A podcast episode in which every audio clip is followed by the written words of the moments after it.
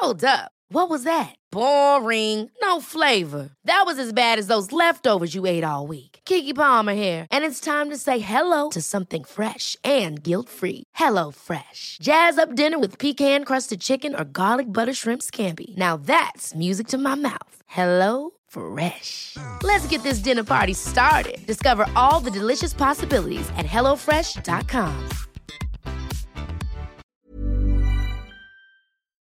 no estamos, entonces es normal tener esa visión pesimista. No, no importa tener esa visión pesimista porque es la realidad, pero tenemos que tener también ese empoderamiento para querer cambiar las cosas, porque esto pues vendría, el cambio vendría cuando realmente las mujeres demos un paso hacia adelante y nos enfrentemos a esas creencias limitantes y nos enfrentemos a esos roles preestablecidos, imposiciones sociales que nos están diciendo continuamente porque siguen diciéndonos que tenemos que ser buenas madres, que tenemos que llegar a todo, que tenemos que tener una sonrisa, que además tenemos que estar súper zen y no quejarnos y no dar mucho, ser muy eh, luchadoras, ¿no? Porque eso es como todo el día quejándote, ¿no? Y, es, y es, es, curioso, ¿no? Porque claro, yo me siento activista, ¿no? Y nosotras reivindicamos por una conciliación e igualdad eh, efectiva, que no sea un espejismo como el que vivimos. Y muchas veces te encuentras, ¿no? Te encuentras con mujeres incluso que dicen, ay, la queja. No, la queja no. O sea, yo no me quedo en la queja, yo paso a la acción y me muevo.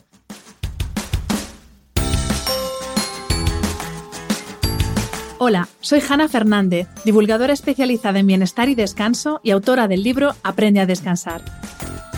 Bienvenido a mi programa semanal de podcast A Guide to Live Well, una guía práctica para vivir bien en la que encontrarás entrevistas con grandes expertos en salud y bienestar físico, mental y emocional. Según la Wikipedia, Laura Baena es una creativa publicitaria, emprendedora e influencer española que trabaja en pro de la conciliación de la vida familiar y laboral desde sus proyectos Club Malas Madres y la asociación Yo No Renuncio. Gracias a ella sé que el perfil en Wikipedia no te lo puedes hacer tú, sino que te lo tienen que hacer, y se nota que quienes han hecho el suyo la quieren y aprecian su servicio al bien común. Laura es una de esas mujeres que, si no existiera, habría que inventarla, porque ella sola, con ayuda de sus malas madres, eso sí, ha hecho más por visibilizar el problema real y vergonzoso de la conciliación en España que todos los políticos que han estado y están en nuestras instituciones. Para mí, Laura es un ejemplo de cómo defender y luchar por tus ideales cueste lo que cueste, un ejemplo de generosidad y un ejemplo de realismo, porque nunca antes se habían contado tantas verdades sobre la realidad de ser madre y de ser mujer en un mundo en el que todavía somos nosotras las que nacemos con una etiqueta de cuidadoras que muchas veces no es elegida y que nos obliga a renunciar a nosotras y a nuestro propósito vital. Antes de comenzar con la entrevista, quiero dar las gracias a Rituals por ser mecenas de este episodio y por crear rituales que nos ayudan a desconectar y relajarnos cuando las circunstancias nos sobrepasan, que es algo que nos sucede a todas las mujeres muy a menudo, seamos o no malas madres. En esos momentos en que ves que te pueden los debería, el perfeccionismo, las creencias limitantes, cuando crees que la vida te va a pasar por encima, necesitas más que nunca hacer una pausa que te permita bajar revoluciones y volver a conectar contigo y con tu propósito. La línea Relax de la colección The Ritual of Jing de Rituals te permite convertir esas pausas en auténticos rituales de la calma, Comienza con un masaje suave en sienes y muñecas con el serum relajante en formato rolón, mientras haces tus respiraciones lentas y profundas, y cierra el ritual vaporizando su bruma refrescante sobre el rostro. En el ajetreado mundo de hoy, la calma es un lujo. ¿Cómo relajar una mente que nunca descansa? Encuentra tu camino a la paz interior con The Ritual of Jing, la colección de rituals para el cuerpo y el hogar. Relájate y duerme mejor. Rituals.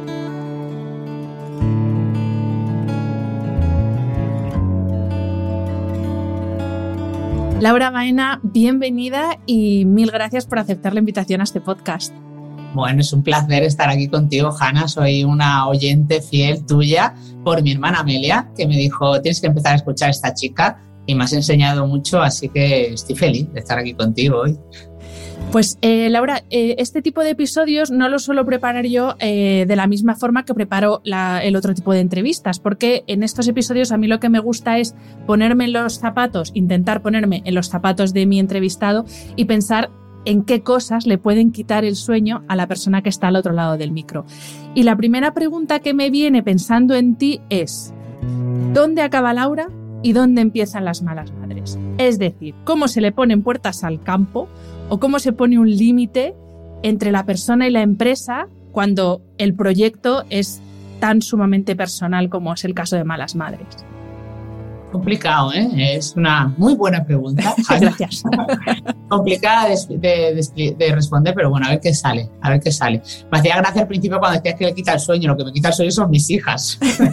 Porque te diré que, que, que eso es algo que me siento orgullosa, de que yo siempre que voy a la cama duermo bien. Y no siempre fue así, pero ahora sí duermo bien, además descanso bien y pienso que una de las razones de eso es eh, ser coherente y estar tranquila con lo que haces. ¿Sabes? Creo que es una de las cosas fundamentales.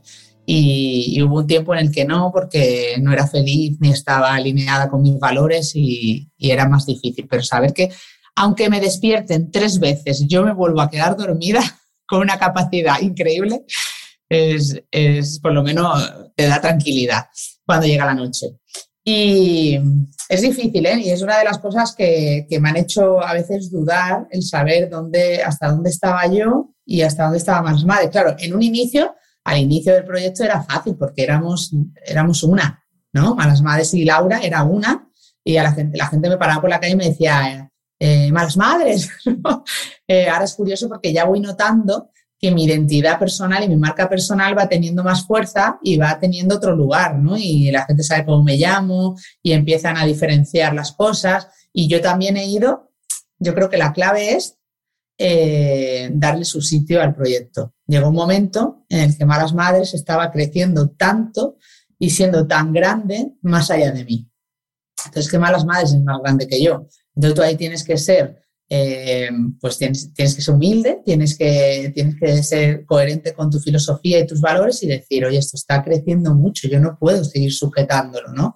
Sí que es verdad que yo le pongo muchas puertas al campo, eso en general al proyecto. ¿eh? Hanna, yo me, me paso el día diciendo que no a muchísimas cosas. O sea, yo solo me implico con aquello que me mueve, con aquello que realmente creo que tengo que estar. Y desde los podcasts que me ofrecen tropecientos a la semana hasta cualquier cosa, ¿no? Libros, proyectos, eh, entrevistas, colaboraciones. Eh, me paso el día diciendo que no. Al punto que ya muchas veces me escriben las agencias y me dicen, bueno, ya sabemos que no soléis hacer esto, tal, no sé qué, y me gusta ese posicionamiento, ¿no? Sí que es verdad que hubo un momento en el que decía que no a todo porque no daba más de mí, que eso fue al inicio, inicio, cuando empecé. Llegó un momento que decía, esta fe no me voy a decir que no, porque ya estoy diciendo que no porque es que no puedo hacer más de lo que hago. Entonces ahí ya es cuando fue el punto clave para empezar, el punto de inflexión para empezar a hacer equipo y empezar a darme cuenta de que yo sola no podía construir este proyecto, ¿no? Entonces, bueno, como, como he ido haciendo equipo y he ido intentando delegar, que es uno de, de los retos más difíciles para mí, ¿no? Es como delegar, eh, intentar supervisar bien, ser buena líder, es como para mí es como uno de mis mantras, como uno de mis objetivos siempre, intentar ser la líder que quiero ser y la que yo no tuve, porque yo no tuve buenas jefas. Eh, entonces, muchas veces es más fácil saber lo que no quieres hacer que lo que tienes que hacer, ¿no?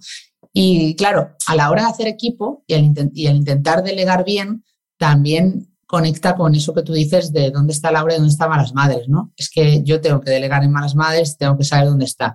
Eso no quita que tenga muchas dudas a veces, ¿no? Y que a veces eh, diga, esto es Laura, esto es Malas Madres, pero bueno, fue una de las razones por las que fui creando las redes sociales de Laura.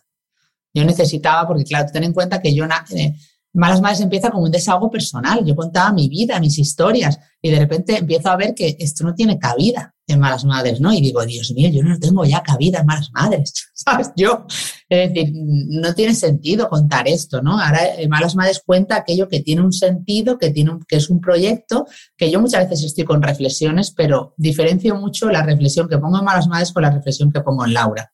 La reflexión que pongo en Malas Madres es una reflexión que va hacia todas las madres, la maternidad, la conciliación, que intenta ser como reflexiones más generales o más que pueden ayudar.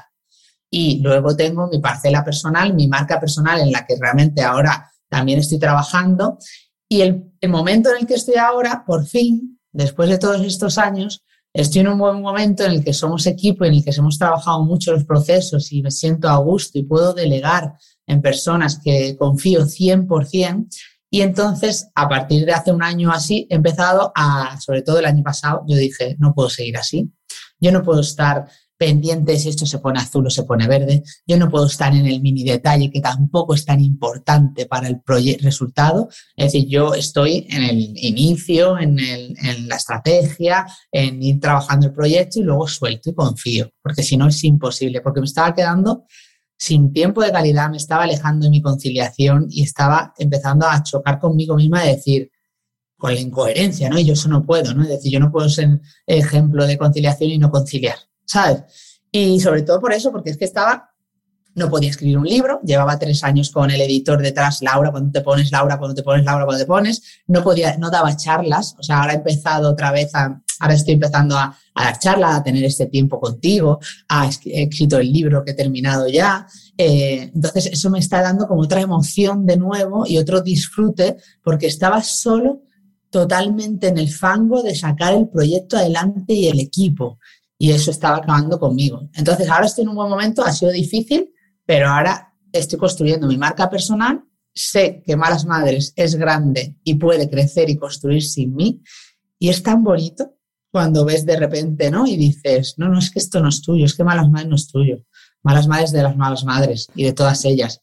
Entonces es una comunidad y, yo ahí tengo que ser, pues eso, ¿no? Yo soy la, la líder que pone, ¿no? Que pone, la, que suelta la red para que eso crezca. Pero el camino hasta llegar aquí ha sido muy difícil. ya me imagino. Eh, Laura, te agradezco mucho una cosa que has dicho, porque eh, a las mujeres emprendedoras, empresarias, más grandes, más pequeñas, proyecto más o menos grande, nos viene muy bien escuchar de una persona con, con el éxito, bien entendido que has tenido tú, eso de no daba más.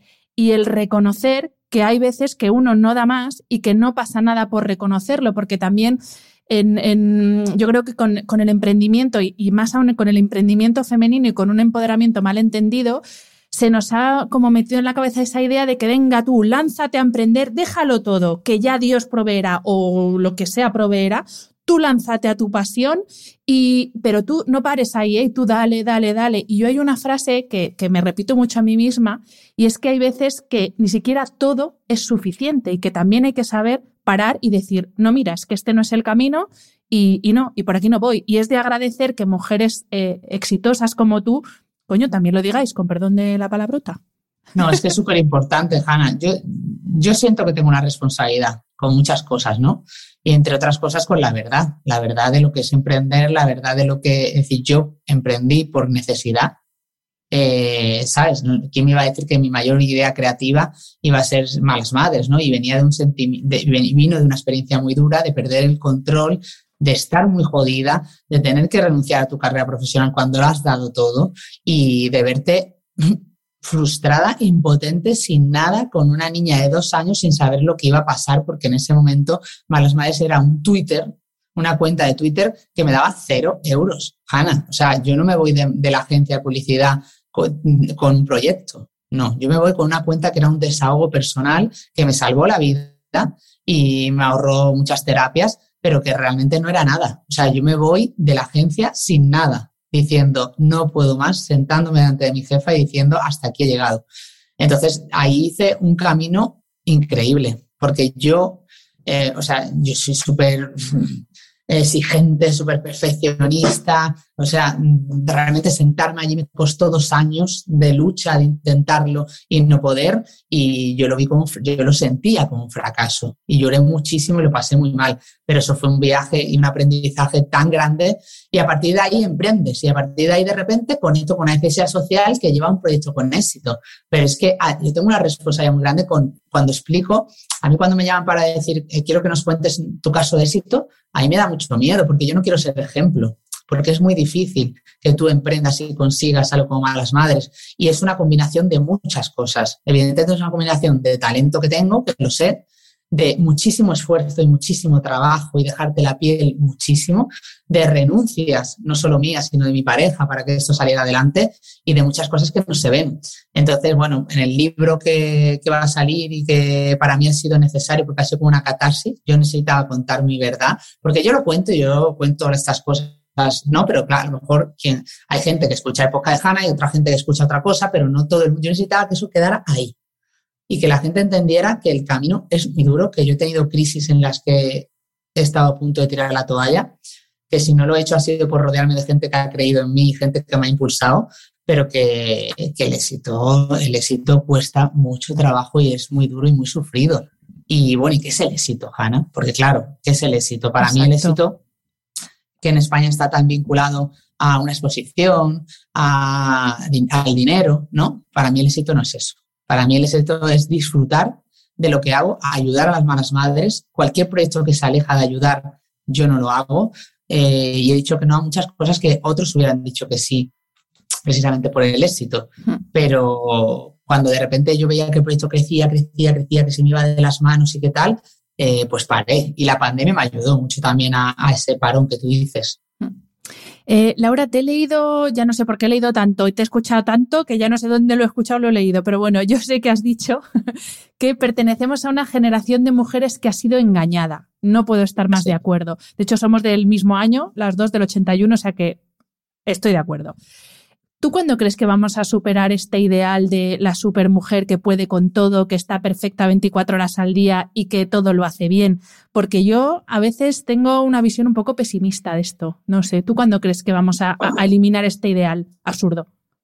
Bien, bien, no estamos. Entonces es normal tener esa visión pesimista. No, no importa tener esa visión pesimista porque es la realidad pero tenemos que tener también ese empoderamiento para querer cambiar las cosas, porque esto pues vendría, el cambio vendría cuando realmente las mujeres demos un paso hacia adelante y nos enfrentemos a esas creencias limitantes y nos enfrentemos a esos roles preestablecidos e imposiciones sociales que nos están diciendo continuamente porque siguen diciéndonos que tenemos que ser buenas madres, que tenemos que llegar a todo, que tenemos que tener una sonrisa, que además tenemos que estar súper zen y no quejarnos y no dar mucho, ser muy eh, luchadoras, ¿no? Porque eso es como todo el día quejándote, ¿no? Y, es, y es, es, curioso, ¿no? Porque claro, yo me siento activista, ¿no? Y nosotras reivindicamos por una conciliación e igualdad eh, efectiva, que no sea un espejismo como el que vivimos. Y muchas veces te encuentras, ¿no? Te encuentras con mujeres incluso que dicen, hay la queja. No, la queja no. O sea, yo no me quedo en la queja, yo paso a la acción y me muevo. Y eso es lo que tenemos que hacer todas, ¿no? Y, cuesta mucho, ¿no? Porque, claro, es mover los cimientos de una sociedad patriarcal que es hegemónicamente masculina y que está planteada por ellos y ellos no van a dejar sus privilegios. Es que nosotras tenemos que tener los mismos privilegios y somos nosotras las que tenemos que dar un paso hacia adelante y tenemos que romper con la culpa dichosa que nos hace sentir mal cuando la maternidad y cuando te vas de viaje y se queda él con, tus, con las niñas. O sea, es que eso no puede estar ahí. Y todo eso es un proceso. Hay, por un lado, un proceso personal de autoconocimiento, del que tú tanto hablas en el podcast, que es fundamental ese viaje que tenemos que hacer todas. Y luego, y porque eso nos empodera y nos da las herramientas para decir aquí estamos nosotras, pero luego también es que hay un sistema. Quiero decir, nosotras no podemos renunciar, nosotras tenemos realmente que estar ahí para conseguir esa igualdad que nos vendieron y que era mentira, porque es que nos engañaron de verdad, Ana. Pero luego hay un sistema ahí que nos penaliza eh, y nos penaliza mucho y muchas veces no somos conscientes. Y entonces por eso hay que forzar también desde el ámbito político y público y implicar a las empresas, implicar a toda la sociedad. Pero es que, claro, es que nos engañaron. Yo recuerdo cuando estaba en la universidad y si somos del mismo año, yo me creí lo de si quieres, puedes y llegar a donde quieras ser. O sea, nos educaron así a las mujeres de nuestra generación, porque aparte veníamos de mujeres que habían renunciado a su vida profesional y a su vida personal y a ellas mismas.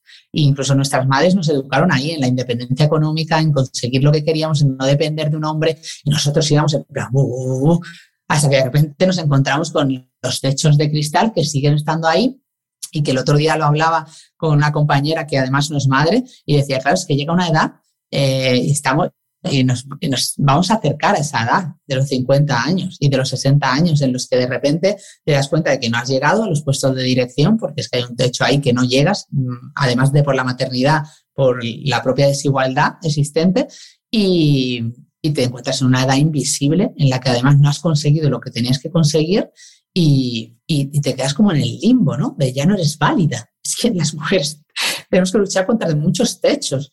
Y, y, bueno, pero, pero sí que a la vez, a la vez también veo una generación emergente, brutal, y lo veo en mi hija de 10 años, Hanna, que no te puedes imaginar la conciencia feminista que tiene, que me da hasta envidia, ¿sabes? De decir, pero Laura, porque pienso, es decir, es normal que no lo creyéramos, lo que nos creímos, ¿no? Pero también te da como rabia de decir, ¿por qué desperté al feminismo tan tarde, ¿no? Ellas lo tienen súper en vena, súper claro, eh, aparte actúan así tanto en casa como en la sociedad y, me da una luz de esperanza brutal. Pero eh, nos enfrentamos también las madres a un reto muy grande que es cómo educamos a estas niñas que lo tienen clarísimo, pero la realidad social sabemos la que es y no va a cambiar tan rápido, ¿no? Dicen que nos quedan 135 años para conseguir la igualdad, yo creo que van a ser más aún, pero, pero eso, eso, eso me preocupa, ¿no? Me preocupa porque quiero, quiero educarlas en ese equilibrio de que crean en ellas, de que sean mujeres luchadoras y feministas, pero que también sepan cuál es la realidad para que no sean luego el tortazo que me di yo. Totalmente. Eh, Laura, eres cofundadora de la asociación Yo no renuncio, que es, eh, bueno, busca visibilizar y sensibilizar sobre la ausencia de medidas de conciliación. Y es verdad que cuando la renuncia es obligada, yo por, lo menos yo así lo entiendo, cuando la renuncia es obligada porque la sociedad te obliga a renunciar aunque tú no quieras, ahí la renuncia, por supuesto, es inaceptable. Pero yo sí que creo en un tipo de renuncia que es la que una hace voluntariamente porque elige elige libremente algo y al final elegir cualquier cosa implica renunciar a otras cosas.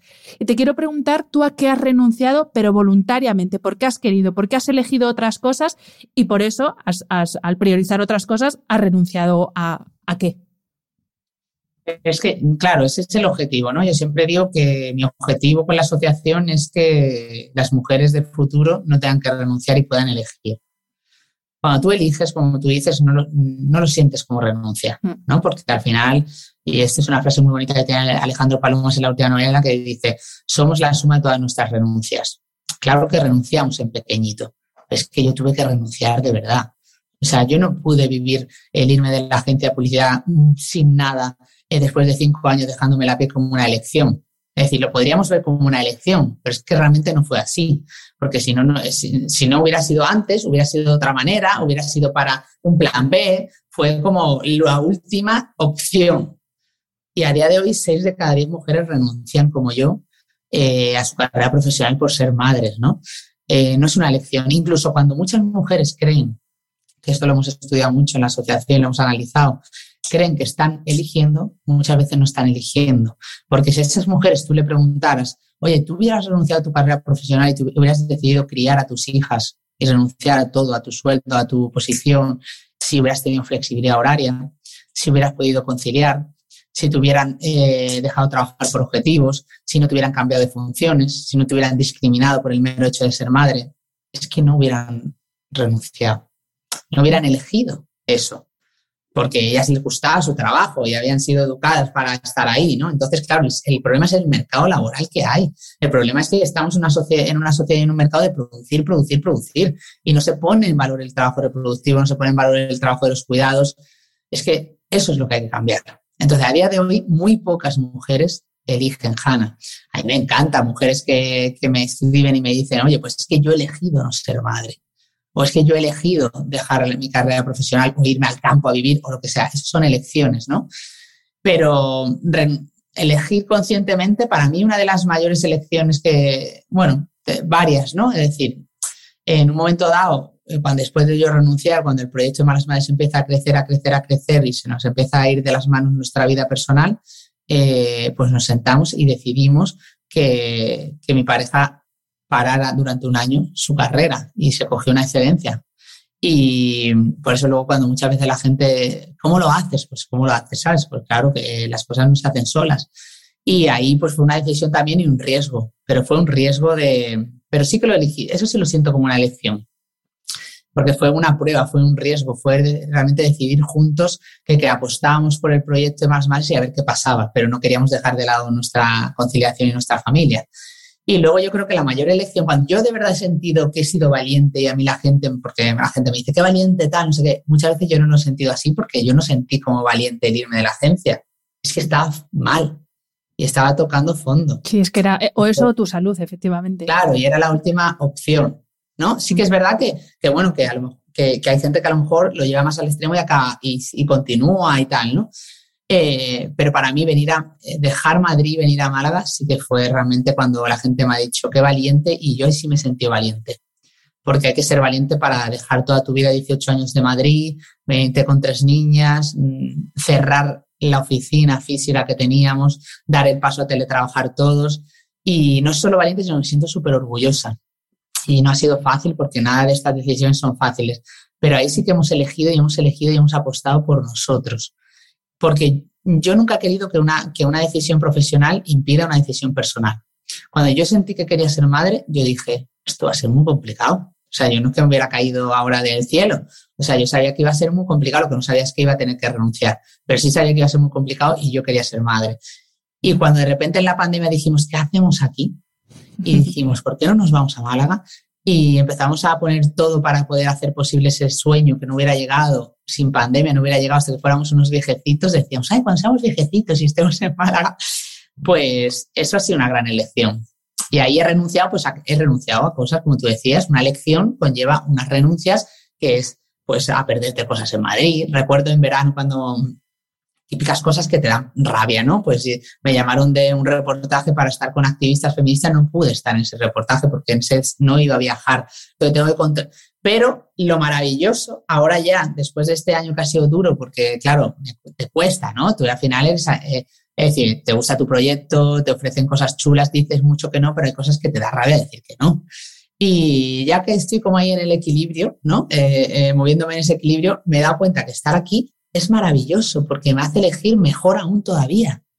Porque en Madrid yo decía mucho que no, porque a mí es que no me mueve nada, por ejemplo, lo social, ¿no? Los eventos, la, yo, yo, yo, no voy, yo en fin de semana, a mí los fines de semana son sagrados con mi familia y es como mi zona de confort y son necesarios para bajar a tierra y no volverme loca. Y, y, aquí lo bueno es que como estoy lejos, es como que puedo decidir y elegir mejor aún. Y, y eso es muy guay, porque Madrid me estaba absorbiendo mucho y, y, no estaba bien. Bueno, decíamos antes de empezar a grabar, ¿no? Que eh, el, con la distancia eh, te es más fácil a veces priorizar y saber qué es lo realmente importante, qué es lo que realmente va contigo y qué es lo que ir por ir, eh, no, es tontería. Y estoy viajando cada semana, ¿eh? no es fácil, pero todas las semanas estoy en Madrid porque, bueno, pues eh, tenemos presentaciones del nuevo servicio de la asociación, eh, grabaciones de un documental o una charla, pero está como muy elegido, se eligen las cosas desde con bastante tiempo, me organizo y si surgen cosas maravillosas que llegan de hoy para mañana, pues hay que decir que no y no pasa nada porque no te sientes tan mal. Entonces, es guay, es guay. Y veo el mar, Hanna, veo el mar. Eso es lo que más envidio de ti, te lo digo así. O sea, ese, de hecho, ese es, mi sueño último, vivir cerca del mar. Es maravilloso, es como que encuentras la paz de vida. Sí, es otro ritmo, como decíamos antes, otro ritmo de vida. Mm. Em, en una entrevista en Málaga hoy eh, afirmabas que el 40% de las mujeres renuncia a ser madre por su profesión y porque sigue siendo una heroicidad hoy en día. Pero te quiero hacer la pregunta a la inversa, eh, con respecto a la no maternidad. Porque yo, por ejemplo, no soy madre, cuando quise serlo no pude y cuando pude no quise. Y bueno, eh, a mí me costó muchas sesiones de terapia em, entender que no soy menos mujer porque no he querido, barra, no he podido ser madre. ¿A vosotras os llegan mujeres en esta situación que incluso se han visto forzadas, entre comillas, a ser madres porque su entorno, porque la sociedad, porque se veían forzadas a una idea de mujer, pues esa que hablábamos antes, ¿no? Esa idea romántica de la, de la maternidad, y se han dado cuenta que lo mismo ese no era su camino. No quiere decir que no quieran a sus hijos, pero que se han dado cuenta que lo mismo había otro camino que en su momento ellas no contemplaron. ¿Os llegan casos así? Muchísimos. Aparte, el Club de Malas Madres, una de las cosas que más orgullosa me hace sentir es que ya no representa solo a las madres, representa a las mujeres en general. Sí, sí, totalmente. Hay muchas no madres que han elegido libremente no ser madres, que seguramente son las menos, porque es muy difícil, como tú decías, te llevó años de terapia, el de vincularte, desvincularte de lo que la sociedad espera de ti, de esas creencias limitantes que nos han dicho cuál es el estándar de una buena mujer, mm. eh, pero cada vez más, claro, es que ellas se sienten súper malas madres, porque encima han elegido no ser madre, no se puede ser más mala madre que decir que no quiero ser madre, ¿sabes? Eh, entonces, eh, pero hay que, hay que tener muchísima personalidad y unas convicciones muy fuertes para elegirlo tan libremente, ¿no? Muchas han pasado por lo que tú cuentas y ahí tenemos mucho cuidado, damos mucha voz a mujeres que, que no han podido, eliminamos, hay que eliminar del lenguaje el eh, no quieres ser madre, y cuándo vas a ser madre, y cuándo tal, y no sé qué, tanto si tienes uno como no tienes uno, siempre estás en el juicio constante. Pero es una realidad lo que decíamos al inicio, ¿no? Incluso cuando eres madre, siete de cada diez mujeres tendrían más hijos si contaran con medidas de conciliación, ¿no? Pero esa parte más, más profunda del ser es brutal, ¿no? Y ahí entra el deseo, el, libre deseo de ser madre. ¿Realmente es libre? ¿Realmente es libre? Yo esto me lo planteo muchas veces en Hannah. ¿Yo hubiera sido madre si realmente yo hubiera conectado con mi libertad total? Yo a veces fantaseo con huir y huir de verdad. O sea, huir de verdad y eso me hace sentir muy mala madre. ¿eh? Pero bueno, tengo, tengo una maravillosa pareja corresponsable que sabe que estoy deseando hacer un retiro de tres días, necesito un retiro de tres días. Y cuando me voy a Madrid y tal, yo vivo mucho mi libertad en soledad, yo necesito mi espacio y, no, y me ha costado muchos años también eh, reconciliarme con esa mala madre que soy, ¿sabes? Porque claro, yo, yo iba a ser madre perfecta, o sea, yo iba a ser una madre perfecta de manual. Y cuando de repente llega la maternidad y digo, ay, Dios mío, estos pensamientos impuros que tengo, ¿cómo me siento yo así? ¿Cómo puedo estar diciendo esto? ¿Sabes? Pues claro, hasta que matas a la, madre, a la madre perfecta que creía que ibas a ser y te reconcilias con la mala madre que eres, hay un camino de libertad, de liberarte de los prejuicios, de que te importe cero lo que digan los demás, de que no te importe cuando llegas a la puerta del colegio, que a mí me ha pasado, y diga, eh, ¿en qué clase está? Y tú, no sé qué clase está. es decir, de despojarte de prejuicios y de las miradas acusadoras de eh, qué mala madre, ¿no? Que cuando te liberas es brutal, porque empiezas a vivir la libertad, empiezas a vivir la maternidad y el amor de madre de una manera tan bonita, Hanna, que yo creo que incluso muchas de las mujeres que deciden no ser madres, si pensaran que la maternidad es otra cosa y puede ser, y estamos en el camino de crear un nuevo modelo social de maternidad, sería distinto.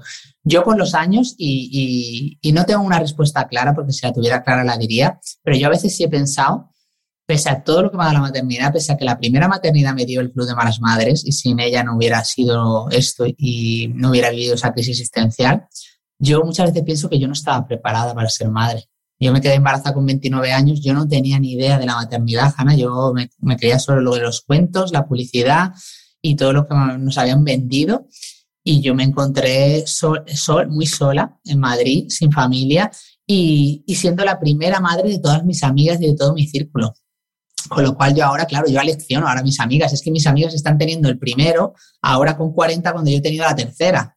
Entonces, claro, 10 años después Mm, ya saben mucho, porque aparte es que han sido 10 años claves en la... Sobre todo saben la, verdad, que saben la realidad de lo que es. Claro, es que yo desde, es que desde la el primer engaño, cuando yo estaba agarrada al toallero diciendo a mi madre, pero esto porque no me lo has contado, que me estoy muriendo, me voy a partir en dos, las contracciones que te decían, son como dolores fuertes de regla, te dices, ¿no? Eso te muere.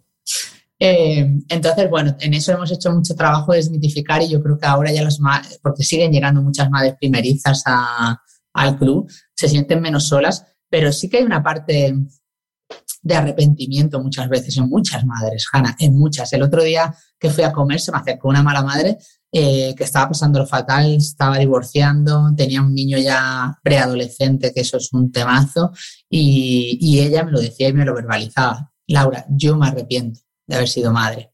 Y evidentemente su hijo es lo más maravilloso de su vida, lo ama con locura y, tira para adelante. Pero es que el sistema no apoya la maternidad y todos estos, todas las imposiciones sociales te hacen sentir de muy mal. Entonces ahí hay que hacer ese viaje y hay que liberarte de toda esa presión, de toda esa culpa y, disfrutar de la maternidad pidiendo ayuda y delegando y, y, no dejando a un lado tus metas y tus sueños, sino intentando conciliar esos dos mundos, porque es que cuando hablamos de conciliación siempre hablamos de familiar laboral, pero se, olvida la personal hmm. cuando eres madre. ¿eh? ¿eh? se olvida de la personal, se olvida de que tienes que tener tiempo para ti, de que tienes que cuidarte, de que tienes que quererte, de que tienes que mirar hacia adentro. Y eso hay que enseñarle no solo a la pareja y a la sociedad, sino también a tus propios hijos. Y a una misma, que a veces eso también se nos olvida. No, claro, una mm. misma total, ¿no? Pero que luego te encuentras con, bueno, pues yo recuerdo, ¿no? Al principio cuando, cuando empezó el club y tenía compromisos y tal, y llegaba tarde y no llegaba a leerle a tiempo el cuento, ¿no? Pues eh, tus hijas te hacen sentir muy mal también inconscientemente, ¿no? Ella no lo hace, lo hacen con todo el amor del mundo, pero cuando te dicen, mamá, no estuviste, ¿por qué no llegaste a tiempo a leerme el cuento? Te sientes fatal y empiezas incluso a poner excusas y a justificarte y a decir, ah, porque tenía mucho trabajo. Entonces ahí me di cuenta de que no lo estaba haciendo bien, de que yo tenía, ellas tienen que ver que yo disfruto y que yo hago, cuando no estoy aquí y cuando no estoy con ellas, hago también lo que quiero hacer. Y ahí es un viaje de autoconocimiento. Yo voy a confesar aquí que mi primer encuentro así como de bruces con la maternidad, y eso que no soy madre, fue cuando mi, mejor amiga, que es como mi hermana, tuvo a su primer hijo y yo le, ayudé a darse la primera ducha después de parir. Y yo flipé en colores. Cuando vi ese cuerpo y dije, madre del amor hermoso, lo que acabas de hacer, ¿cómo se te ha quedado el cuerpo? Y yo flipé y dije, pues, pues lo mismo esto tendrían que enseñarte esto te lo tendrían que enseñar en el cole, más que dibujarte unos ovarios así muy bonitos. Esto lo mismo es lo que te tendrían que enseñar en el cole, porque yo flipé, o sea, flipé. Pero es que ese momento de flipar, que flipamos, las propias madres flipamos. Me imagino que en persona ya tiene que ser, vamos. y yo con la tercera maternidad, como ha sido ya pues con 38 años y mucho más consciente, ¿no? Y con un camino eh, distinto, eh, yo cuando estaba pariendo a mi tercera hija decía, es que esto es brutal. O sea, esto es brutal, pero brutal a todos los niveles, porque además es maravilloso. ¿Sabes? Yo vivir eso con conciencia decía, pero es que esto es la hostia. Es que si ellos, los hombres, fueran los que hacen esto, lo hubieran vendido y esto sería aplausos. Cuando pares, te aplaudirían y te sacarían en volandas y en un monumento. Darían monumento a cada mujer que tiene un hijo porque es brutal físicamente y emocionalmente lo que vivimos y lo que estamos generando, Hanna. Entonces, cuando tomas conciencia, dices, es que lo estamos ocultando. Es que ocultamos todo ese proceso, ocultamos el posparto, ocultamos los dolores. Eh, llegas eh, a las 16 semanas de parir, te pones una faja, eh, te pintan los labios y te dicen, ¿qué tal estás? Y tú dices, estoy fenomenal, cuando estás jodida por dentro no visibilizamos la realidad. Y por eso digo que al final tenemos una responsabilidad las mujeres y esto no va solo de qué tiene que hacer el gobierno, qué tienen que hacer las empresas, qué tienen que hacer la ciudad, no, qué tienes que hacer tú también. Entonces tenemos que contarlo y tenemos que, decirlo de verdad, ¿no? Y mostrar esos cuerpos, que yo por eso el posparto mostraba mm, mi, mi barriga de ocho meses porque flipas y hay que ponerlo en valor. O sea, hay una falta de reconocimiento social y económico de la maternidad y de cada uno de los momentos, que eso es clave para cambiar la conciencia social. Ahora que, hablas precisamente de, instituciones, yo, bueno, creo que coincidimos en esto muchas mujeres, creo que lo que se hace, se han dado muchos pasos, sí, pero a nivel institucional creo que sigue siendo todo muy estético y poco práctico, la verdad. Y de hecho, eh, me estoy acordando de uno de los vídeos que subiste justo cuando nos confinaron, tú recién parida, y decías casi llorando, conciliar no es esto. Y creo que con el confinamiento y el dichoso teletrabajo se nos vendió otra moto, porque no, qué guay que puedes estar en el ordenador teniendo una videoconferencia mientras tienes la lavadora puesta y le estás dando el pecho a tu hijo. Y se nos vendió esto como la releche. Entiéndase la ironía de cómo lo digo, ¿no? Entonces, digo, eh, es que realmente no estamos avanzando tanto como, como pensábamos, porque si esto es lo que nos venden como conciliar, ya nos podemos preparar es que hemos aceptado muchas cosas, ¿no? Desde el momento en que aceptamos una reducción de jornada como medida de conciliación que supone que trabajes una hora menos y vas a cobrar menos. ¿Esto, esto cómo puede ser? Hmm. y, además cotizas menos. ¿Esto, ¿Esto cómo va a ser si es que estoy criando? Si es que tengo una segunda jornada laboral y una tercera jornada laboral y una carga mental y no se está poniendo en valor. Es que son trampas de la conciliación, ¿no? Y al final lo que pasa desde las instituciones del sistema político, pues están poniendo parches. Son parches, medidas que quedan muy bien a nivel de comunicación y de marketing, que realmente están solucionando un pequeño problema dentro del gran problema de la conciliación, porque es que no se soluciona con unos permisos iguales en libre, no se soluciona con unos permisos de siete días por maternidad con tu hijo o tu hija enferma, no. Eso es un tema que tiene que tratarse de manera transversal, que tiene que impactar en toda la sociedad, que es también la relación del trabajo y la vida, de poner realmente valor a la vida, que se supone que en la pandemia habíamos, eh, habíamos sido conscientes de esto y lo que hemos hecho es mezclar y volver a dejar en manos de las mujeres salvar estas situaciones. Es que yo creía de verdad y, lloré mucho durante el confinamiento porque de verdad creía cuando lanzamos la campaña Esto no es conciliar, yo decía, jo, no vamos a tener un momento más democrático que este. Estamos las parejas, cuando hay una pareja de un hombre y una mujer que estén teletrabajando, que había muchos casos así, estamos en igualdad de condiciones. Aquí va a mejorar la corresponsabilidad sí o sí. Mentira. Eh, y, luego, y luego el papel de los medios de comunicación ahí no me gustó nada, ¿no? Porque realmente ante esas situaciones que tú decías, ¿no? De, repente una mujer estaba dando una charla online, aparecía el niño por detrás y tal, era todo risas y jiji, jaja. ¿Sabes lo que te quiero decir? Era todo como mm. anecdótico y se quedó en la anécdota, tanto que a partir de septiembre de 2020 empezaron a volver al trabajo presencial todo el mundo, olvidándose de lo que habíamos sido capaces, ¿no? Yo, yo he formado parte de muchas mesas de debate sobre el teletrabajo. Nosotras subimos nuestra propuesta del teletrabajo al Ministerio de Yolanda Díaz y, y claro, y decíamos claramente dos cosas. Uno, perspectiva de género. Es fundamental la perspectiva de género en todo y no estéticamente qué bonito queda decir perspectiva de género, que todo el mundo dice perspectiva de género, sino es analizar cómo están haciendo las empresas, qué porcentaje de mujeres y de hombres están cogiendo el teletrabajo y las decisiones importantes no se toman. Eh, cuando una está teletrabajando, no se toman en unas cañas o no se toman en reuniones en las que no estemos. Es que eso es lo que no puede ser. Pero cuando me preguntan si el teletrabajo ayuda a la conciliación, yo siempre digo que sí. Pero no solo el teletrabajo. Mm. Es que nos quedamos solo con eso. No, el teletrabajo es una medida más que bien regulada, con perspectiva de género y con obligatoriedad porque queda la buena voluntad del acuerdo al que llegue el empresario y el empleado y es como tú dices tú, pero si es que qué buena voluntad, si es que mi hijo está confinado por COVID, necesito teletrabajo mañana, qué buena voluntad, esto no puede ir a un juicio ni a un proceso largo de denuncia por parte de esa empleada. O sea, es que tenemos unas políticas públicas muy insuficientes e ineficientes, que están más reguladas, que no hay marco regulatorio que realmente nos proteja y en este tipo de situaciones. Y si esto ha ocurrido en una pandemia, ¿qué vamos a esperar? ¿no? Entonces hay que seguir forzando, hay que seguir forzando y sobre todo quitando la careta a los políticos y a las políticas que hablan de conciliación sin tener ni idea y diciendo cosas que es que son absurdas, porque no se soluciona así el problema. Entonces, bueno, lo bueno es que estamos ahí, que pelearemos y seguiremos luchando para que lo entiendan y para que realmente haya un plan nacional por la conciliación, que es nuestro objetivo último.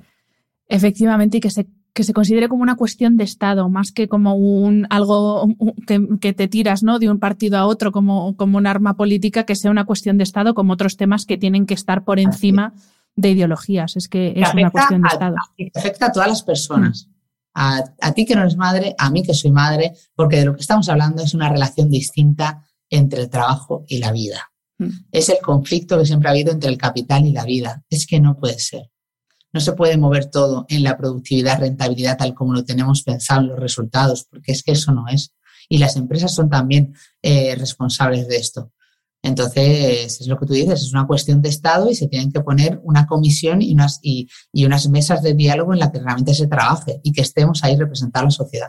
Y, y, lo que tú dices es que nos afecta a todos, porque bueno, aquí estamos hablando de maternidad, pero personas, hombres, mujeres que no son padres, pero que tienen mayores a su cargo o que tienes que hacerte cargo de tu pareja porque tiene un accidente y de repente mm, es, se convierte en una persona dependiente. Y eso también hay que tenerlo en cuenta y, para eso también hace falta conciliación. Al final es para, por lo que tú dices, para cambiar la forma de relacionarse la vida con el trabajo. Total, mm. me ha encantado esa frase, Laura, me ha encantado. Eh, seguro, bueno, fijo que has visto el, el vídeo que ya se ha hecho mega famoso de Emma Thompson en la Bienale de, de, Venecia, en la que más o menos venía a decir que ella, con todos sus años, toda su experiencia, no fue capaz de estarse mirando un espejo desnuda y estarse quieta sin poner posturitas, meter tripas, sacar no sé qué, para intentar verse mejor. Em, quiero saber tu impresión sobre esto, porque yo realmente me sentí súper reflejada. Yo no soy capaz de ponerme delante de un espejo sin meter tripa. Ahora lo intento, pero me cuesta. Pero, pero ¿tú qué sentiste cuando, cuando una mujer como Emma Thompson dijo algo así?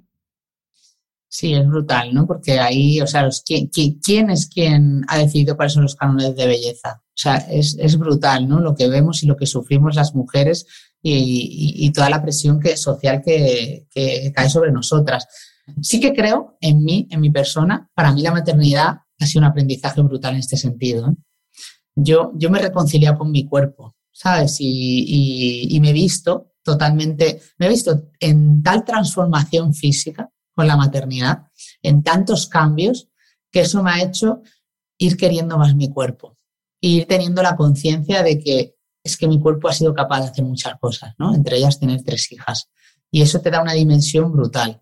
Eh, aún así, es un trabajo increíble, ¿no? Y, yo me sigo viendo como, pues eso, como nos vemos esclavas de las básculas, esclavas de una talla más, una talla menos, esclavas de eh, un pelo bonito, un pelo tal, ¿sabes? Eh, es, surrealista la situación mm, que, soportamos las mujeres y que la sigamos soportando. El otro día, el otro día estaba estábamos en una reunión, Maite y yo, en una cafetería y escuchaba una mesa que había con cinco o seis jóvenes criticando a dos mujeres de su trabajo, Hanna, y había dos chicas, eh, y decían, no, Pepita es muy guapa, tal. Bueno, da el pego, tal, no sé qué. O sea, había unos juicios, no sé cómo no me levanté a decirle, pero vosotros estáis escuchando, ¿y por qué no empezáis a hacer también el juicio de los hombres? Porque solo estaban criticando dos mujeres y tres hombres a dos mujeres del equipo. O sea, estaba allí flipando en colores y eran chicos jóvenes. Entonces ahí eh, yo creo por un lado que que la educación es súper importante. Eh, la inteligencia emocional de la que hemos aprendido más tarde de lo que nos hubiera gustado nosotras y que tenemos que meterle desde ya a nuestras niñas. Eh, a mí me hace mucha gracia porque a mi hija mediana Carla siempre le, siempre le digo, porque yo creo que vas conociendo a tus hijas, ¿no? Y sabes a quién tienes que trabajar más la, autoestima y a quién menos, ¿no? O quién tiene esa personalidad más arrolladora o quién lo tiene muy claro. y yo le digo, ¿a quién quieres? Y empezamos a, no sé, papá, mamá, no sé qué, no sé cuánto, ¿y a quién más? A mí misma. Entonces, el amor por una misma, el querernos como somos, el intentar, intentar alejarnos de los estereotipos es súper difícil porque igual que te digo esto, te digo que con cinco años mi hija mayor llegó un día diciéndome, mamá, es que me han dicho en el colegio que tengo las piernas gordas. ¿sabes? Y entonces es como, mm, te hace como shock en la cabeza, ¿no? Porque no sabes muy bien dónde colocarte y cómo trabajar esa autoestima, porque no vas a poder estar en todos los momentos y porque realmente hay como unos cánones de belleza que siguen tan interiorizados, pero que además seguramente vienen de la educación y de lo que estás escuchando en tu entorno familiar y cercano, que es súper difícil enfrentarte a ello, ¿no? Entonces, bueno, eh, esto es un trabajo continuo, Hanna, y, tenemos que hacer ese trabajo de mirarnos al espejo, de querernos, y, aquí las redes sociales es súper importante. Yo me siento un poco activista de este tema y lo hablaba, lo hablaba precisamente ayer con Tania Yasera, que también es muy activista de este tema, ¿no? Y, y, decíamos, claro, es que nosotras estamos ahí, sin, yo no pongo filtros, no pongo filtros a los stories y de repente, claro, yo estoy viendo los stories y digo, joder, qué mona, qué mona, qué mona, joder, Laura, qué mala cara tienes, ¿sabes? claro, soy la única que está sin filtros. Y, y, es como, pues también te tienes que, claro, pero es que no tenía sentido, o sea, cuando yo empecé a usar, a no usar filtros, porque acuérdate que al principio en Instagram es que todas poníamos el Clarendon en todas las fotos, era como, ¿no? Era como otra manera de relacionarte con las redes sociales. Pero cuando empecé a tomar conciencia de la imagen que estaba dando y de cómo yo iba a educar en autoestima a las mujeres, hicimos una campaña muy bonita de belleza sin filtro. Esa fue clave para mí, porque compartí fotos muy de cerca, sin filtros, y la gente flipaba porque decía, ¿cuántas pecas tienes? La gente no sabía que tenía pecas, ¿sabes? O, de repente, claro, se, se, suavizan las ojeras. Y que esto es muy gracioso porque yo no tengo ojeras por ser madre, es que yo llevo con ojeras toda mi vida, ¿sabes? O, o que tengas el culo así o tal, no sé qué. Hay que mostrarse sin filtros, por favor. Esto sí que es una cosa que deberíamos hacer todos, que aparte lo hablaba con Tania y Tania, es como, tenemos que hacer un sello de que siempre que aparezca una foto con filtro, un, algo retocado, ponga, esta foto tiene filtro, ¿sabes? Pero yo esto se lo digo a las madres, ¿no? Es decir, ¿cómo vais a educar a vuestras hijas, sobre todo a vuestras hijas, en autoestima y en tener conciencia de esto, en quererse a sí mismas, si tú estás poniendo filtros a tu realidad física? Es que hay que ser, hay que ser coherente en la vida. Es decir, y, y, yo soy la primera incoherente que hoy puedo pensar una cosa, mañana otra, pero con los valores básicos tenemos que ser como muy firmes, porque si no es imposible. Y ese es un temazo, Hanna. O sea, es un temazo en el que no tengo una posición clara, simplemente tengo la posición de saber que tengo que quererme más a mí misma, porque tengo tres hijas que tienen que quererse a sí misma también, pero que fuera y fuera, ahí fuera hay mucha inseguridad, hay muchos prejuicios y nos sentimos muy desnudas. Mm, sí. Eh, Laura, para ir terminando la entrevista me quedan dos preguntas. Una es, eh, bueno, hay un término nuevo que hemos acuñado después de la pandemia, que es la fatiga pandémica, ¿no? Por esa sensación de incertidumbre, de ver que la cosa no avanza.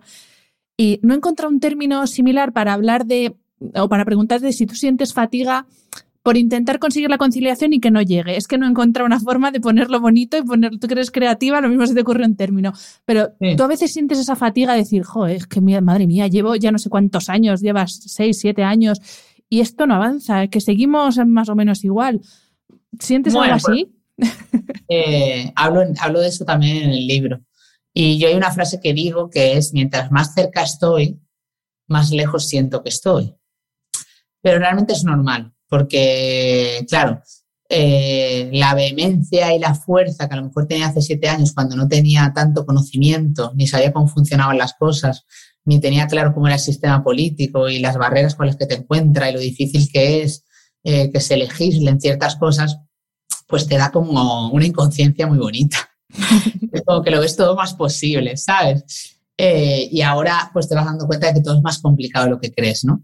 Pero a mí me salva el, es decir, hay momentos en los que he salido, por ejemplo, yo he salido de reuniones con políticas de este país súper decepcionada, súper frustrada, cuando siento eso, mm, que es un muro, ¿no? Y yo veo que digo, joder, esto es un muro y es que no van a hacer lo que yo les estoy diciendo que hay que hacer, ¿no? Pues entonces de repente me alejo un poco, eso tengo que tomarme como una distancia de dos o tres días, de, de reposar lo que ha pasado y de recolocar y de volver a coger fuerzas, porque en ese momento me siento mal porque es que yo realmente creo en esto y es mi misión, Hanna. O sea, esto no es un, no es una pose, no es algo que para mí es como, no es que yo realmente me moriré luchando por la conciliación, consigamos lo que consigamos, ¿sabes? Entonces, claro, me tengo que alejar para volver a coger fuerzas, pero voy buscando esa energía pues en las malas madres que creen en mí, que sienten que soy su voz, que están súper emocionadas, que, me impulsan tanto que es que es increíble, ¿no? Eh, voy cogiendo también fuerzas en el hecho de no quedarme solo ahí, yo no me quedo solo en activismo social y político, porque si no, eso sería muy frustrante, aunque sí que creo que aunque sea poquito, hemos conseguido cosas. Malas Madres ha conseguido y la asociación ha conseguido que esté en el debate político. Nadie hablaba de eso, que se nos incluya en los programas electorales, que se hayan aprobado medidas por las que hemos luchado, que nos hayan hecho compromisos que a lo mejor no han llegado todavía, pero que yo creo que van a llegar y que están ahí. Y somos como yo es, que, yo es que digo muchas veces, Dios mío, es que un día me van a llamar y me van a decir, ¿te puedes callar de una vez? ¿Sabes? Porque es que no, no me corto en mandarle mensajes al presidente, ¿sabes? Y, y, en decirle cosas. Entonces, eh, eso, me, eso sigue ahí y va a seguir, ¿no? Y, tengo, y lo bueno que tengo es que me escuchan, que, cuando lancemos el nuevo estudio lo voy a presentar y haremos reuniones, intentaremos seguir trabajando en ese objetivo que es el Pacto Nacional para la Conciliación y luego, además, no me quedo ahí, como digo, la asociación tiene un objetivo que es ir cogiendo recursos, ir creciendo en socias, en marcas que nos, que nos apoyen para ayudar de verdad. Y tener ese teléfono amarillo de la conciliación que ha ayudado a que 10.000 mujeres a que sepan cuáles son sus derechos, porque eso se trata de que si tienes información, tienes el poder de decidir, es fundamental porque no hay esa información, ¿no? Entonces, poder ayudar desde ahí, poder ayudar con el nuevo servicio psicológico que hemos lanzado a decir, oye, no estás sola, vas a salir de ahí, y poder hacer realidad otros servicios que tengo en la cabeza, pues eso es lo que me anima a seguir y a decir, oye, la parte política va a seguir y la vamos a conseguir, pero mientras por el camino vamos a ayudar. Y ahí estaremos apoyando también las no madres, oye. Exacto. Y para terminar, Laura, eh, bueno, ya nos has dicho que ahora duermes muy bien, pero bueno, exactamente qué es lo que te da paz a ti, qué es lo que te permite dormir a pierna suelta. A mí me, a mí me lleva mucho al centro y a, la paz mis hijas. ¿eh?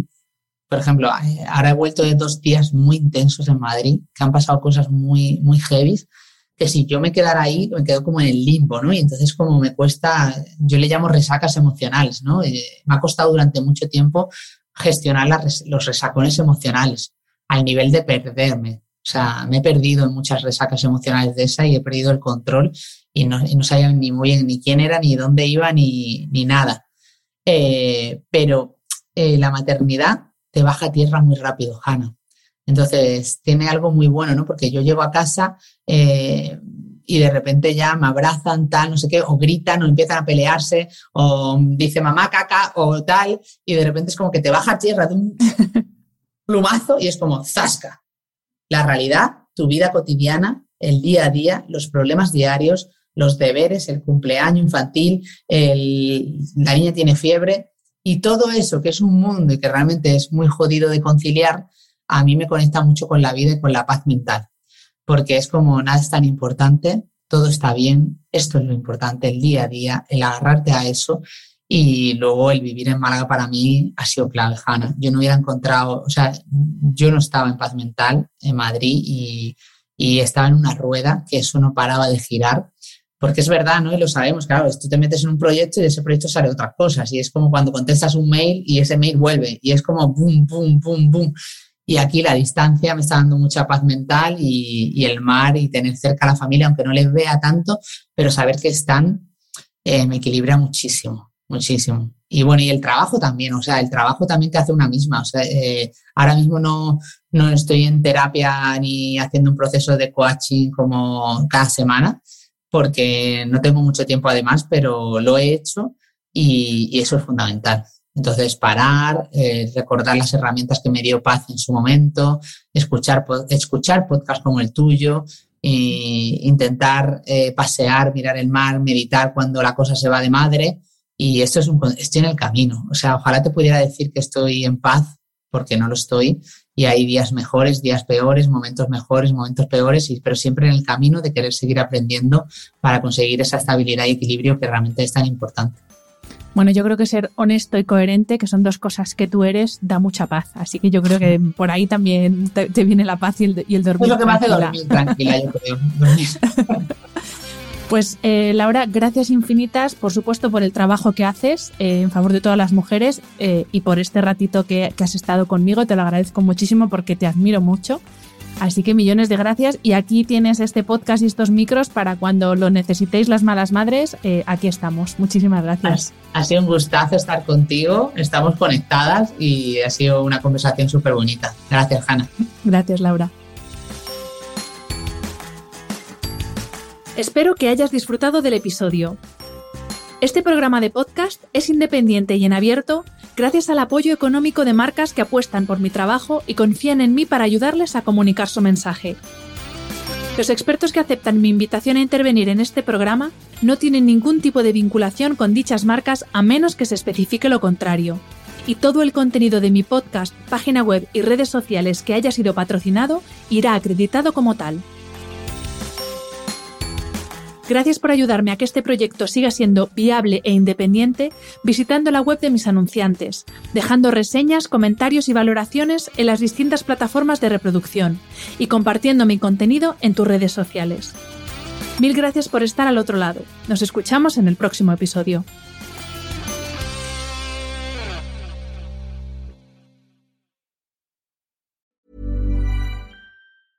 Ever catch yourself eating the same flavorless dinner three days in a row? Dreaming of something better? Well, HelloFresh is your guilt-free dream come true, baby. It's me, Kiki Palmer. Let's wake up those taste buds with hot, juicy pecan-crusted chicken or garlic butter shrimp scampi. Mm. Hello Fresh. Stop dreaming of all the delicious possibilities and dig in at HelloFresh.com. Let's get this dinner party started.